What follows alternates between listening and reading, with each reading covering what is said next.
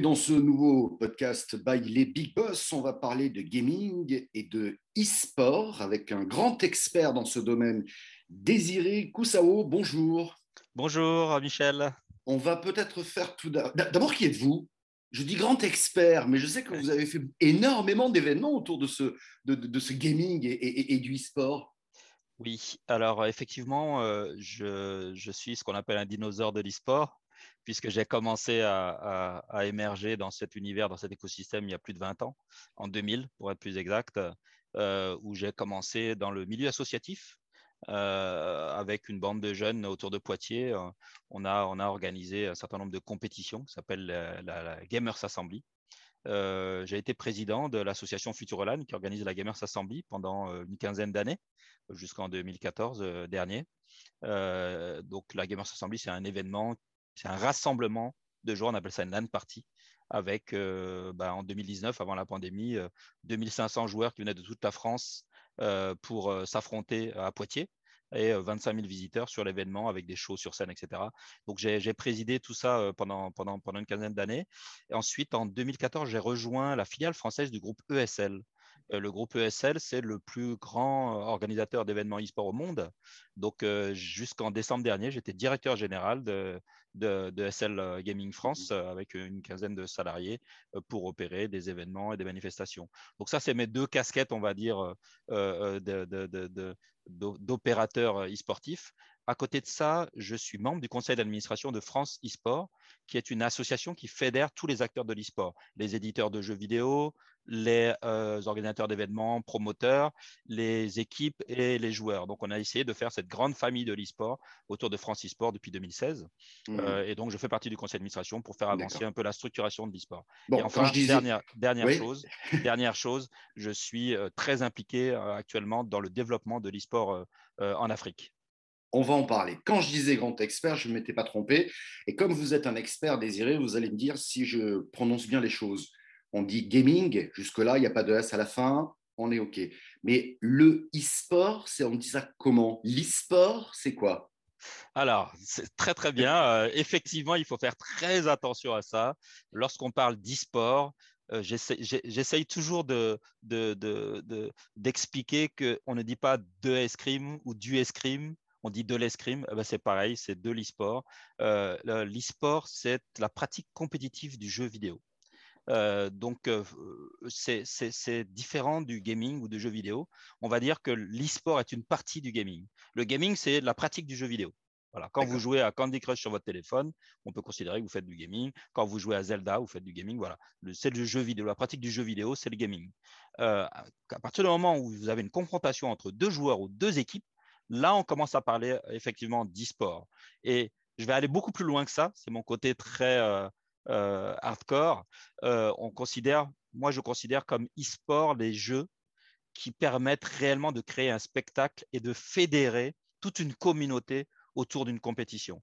Ce qui veut dire que demain, si vous éditez un jeu vidéo où deux joueurs ou deux équipes s'affrontent, on va pouvoir parler de jeux e-sportifs, mais on va réellement basculer dans le côté e-sport mm, spectacle, e-sport, euh, audience, etc., lorsqu'on va avoir quasiment plus de joueurs qui regardent que de joueurs qui jouent. De personnes qui regardent que de personnes qui jouent. C'est très mmh, mmh, important. Mmh.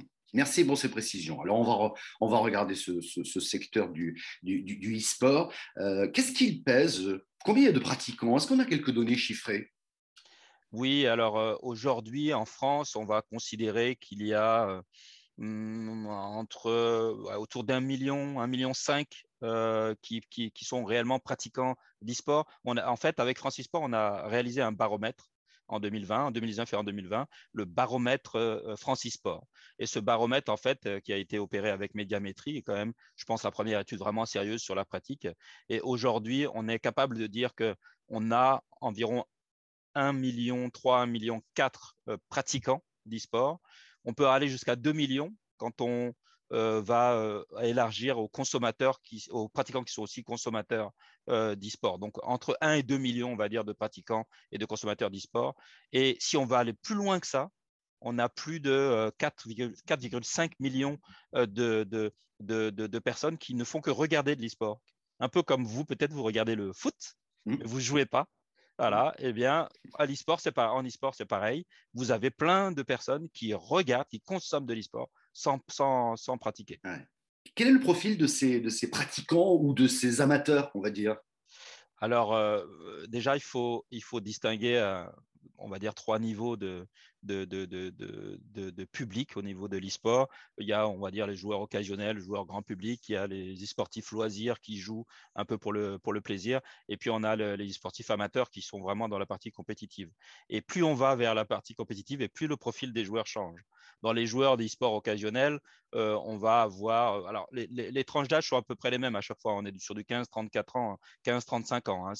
C'est à peu près le profil des, des, des joueurs. Par contre, c'est plus dans la distinction alors, je veux pas, ne me jetez pas de pierre, je ne suis que le messager, mais euh, c'est entre l'équilibre homme-femme que, que cet euh, équilibre euh, évolue. Sur les joueurs occasionnels, on va plutôt être sur à peu près 50-50. Hein, on peut, c'est même étonnant, mais d'après Mediamétrie, il y a plus de femmes qui jouent que d'hommes lorsqu'on est sur les joueurs occasionnels, 53% de femmes, 47% d'hommes. Par contre, euh, lorsqu'on s'oriente vers l'e-sport loisir, c'est-à-dire les personnes qui, qui, jouent avec euh, euh, affrontement sans forcément faire de compétition, mais, mais qui sont vraiment dans l'idée de, classement, on monte à 70% d'hommes pour 30% de femmes. Et lorsqu'on va vers l'e-sportif amateur, c'est-à-dire celui qui va, qui, ceux qui vont se confronter, mais qui en plus vont participer à des compétitions, on monte à 94% d'hommes pour 6% de, de femmes du boulot encore à ce niveau-là. Il n'empêche, il n'empêche que cette cible des 15-35 ans est très difficile à toucher. Ce sont des gens qui consomment très peu de médias de masse. Ce sont des gens qui vont peut-être consommer un peu de podcast. En tout cas, pour les toucher, le sport le, et, le e-sport est, un support formidable. J'imagine que des annonceurs se sont déjà intéressés. Il y a déjà des sponsors dans les grandes compétitions, non? Oui, absolument. Euh, aujourd'hui, euh, alors, il y a une distinction, nous, dans notre système, dans notre écosystème, euh, euh, entre les, annonceurs qu'on appelle euh, endémiques et les annonceurs non endémiques. Les endémiques, c'est tous ces annonceurs qui sont déjà dans l'univers technologique les constructeurs d'ordinateurs, les éditeurs de logiciels de jeux, euh, vidéo, euh, les fournisseurs d'accessoires euh, comme les manettes, les claviers, les souris. Tous ces acteurs-là sont dans l'e-sport depuis 20 ans parce que c'est, on est en contact direct avec l'utilisateur, avec le consommateur de, de produits liés à la pratique de l'e-sport. Mais depuis quelques années, depuis 2-3 ans, on voit émerger une nouvelle catégorie d'annonceurs qu'on appelle des marques non endémiques qui ne sont pas dans le secteur technologique ce qui peut, ça peut être dans euh, la banque, l'assurance. On a vu la Société Générale rentrer dans, euh, dans, dans, dans l'e-sport. On a vu AXA rentrer dans l'e-sport, euh, dans, dans, tout ce qui est food. on, a, on a vu McDo rentrer dans, dans, l'e-sport, des boissons énergétiques, beaucoup de boissons mmh. énergétiques. Et puis même dans, dans, dans, tout ce qui est habillement, on a Adidas qui, a, qui est rentré très fort, le coq sportif aussi. Donc on a euh, plusieurs, mais même des marques de luxe. On a Louis Vuitton qui a fait une entrée fracassante dans l'e-sport euh, récemment, des, marques de voitures, Mercedes qui est rentré dans l'e-sport, mmh. Kia qui est rentré dans l'e-sport. Donc, euh, toutes ces marques non endémiques ont commencé à comprendre que pour toucher cette cible-là, le, le, le, le, support de l'e-sport pouvait être vraiment une vraie valeur ajoutée. Et vous, et vous, avez en tête comment elles communiquent, ces marques, comme on pourrait communiquer sur un basique stade de foot, si j'ose dire, à travers des bandeaux Comment elles utilisent ce support pour communiquer d'ailleurs? Alors c'est pareil, on a, eu une forte évolution de la manière dont les marques étaient présentes dans l'e-sport. Au tout début on est de l'e-sport, dans les premières années, les 10-15 premières années, on était vraiment euh, sur euh, ce qu'on appelle du brand awareness, hein, c'est-à-dire la possibilité d'être reconnu par les consommateurs euh, par le biais d'une présence de marque, euh, logo ou bannière euh, sur les événements. Donc ça, c'était vraiment les premières, les, premières incursions des marques. Et puis, il y a eu commencé à y avoir une évolution avec l'intégration d'un peu plus de contenu, des contenus brandés aux couleurs de, du, partenaire, avec ce qu'on appelle des séquences, des segments parfois qui étaient dédiés aux, partenaires. Par exemple, je sais pas moi, les ralentis présentés par telle marque ou des choses comme ça.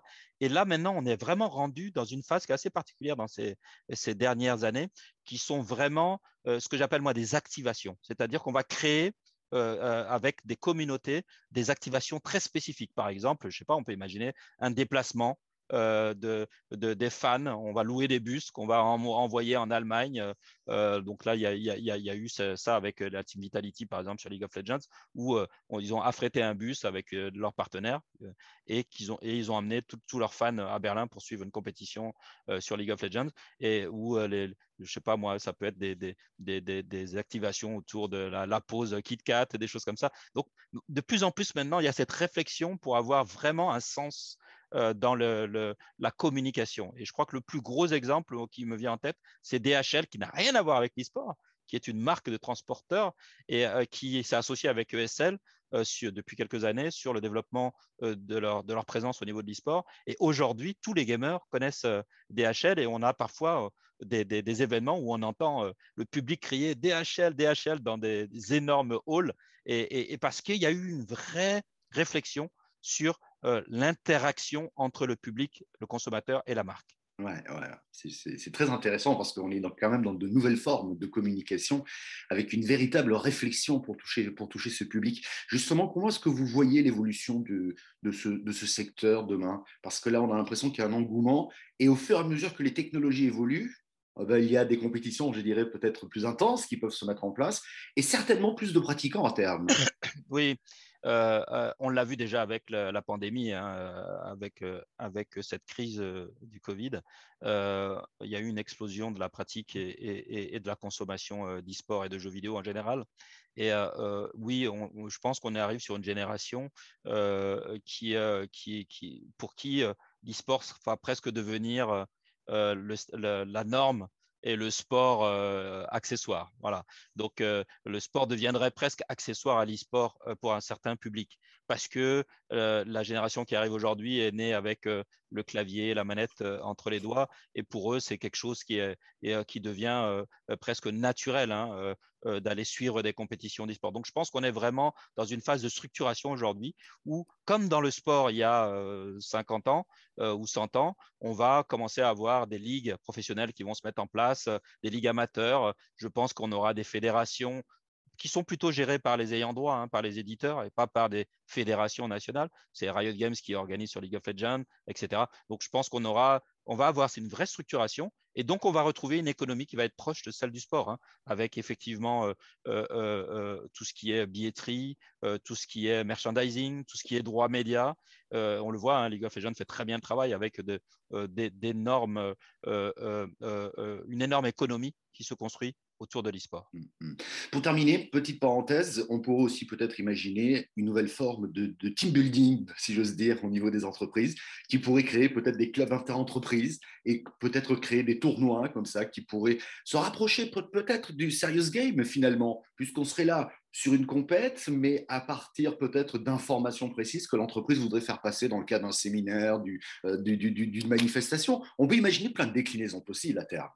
Oui, euh, ça existe déjà. Hein. J'imagine. Ça, existe déjà depuis quelques années. Il y a pas mal de startups, euh, j'en ai quelques-unes en tête, euh, qui ont effectivement investi ce secteur et qui ont utilisé l'e-sport comme outil de team building, outil de, fédération dans l'entreprise. je sais que EDF, par exemple, a, lancé ses, propres activations sur le sujet. Chez Orange aussi, on a eu ce type d'activation. Donc, je crois qu'aujourd'hui, ça a déjà été identifié par beaucoup de, de grandes marques, de grandes enseignes ou de grandes sociétés comme un outil effectivement d'animation euh, des équipes. Donc oui, oui, je suis complètement d'accord. Euh, comme le sport, je pense que l'e-sport pourra devenir euh, un vrai, un vrai outil d'animation de, des RH. Eh ben, merci de nous avoir éclairé, Désiré. Ça nous permet d'y voir plus clair et puis ça permet aussi de découvrir, et notamment, je parle pour moi, un domaine qui est en pleine ébullition, j'ai envie de dire, quand je vous entends parler, en pleine évolution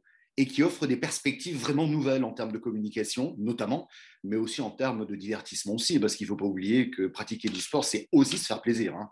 Absolument. Aujourd'hui, il faut, il faut vraiment voir ces deux aspects-là. Hein. L'aspect compétitif, évidemment, pour les athlètes, les e-athlètes de haut niveau, euh, mais également cet aspect loisir qu'il ne faut pas oublier, hein, comme n'importe quel euh, pratiquant de, de sport. Merci beaucoup pour cet éclairage désiré. Euh, Koussaou, quand je disais que vous étiez un expert au début de cet entretien, vous nous l'avez bien démontré. Merci, en tout cas pour toutes ces explications. Merci bien.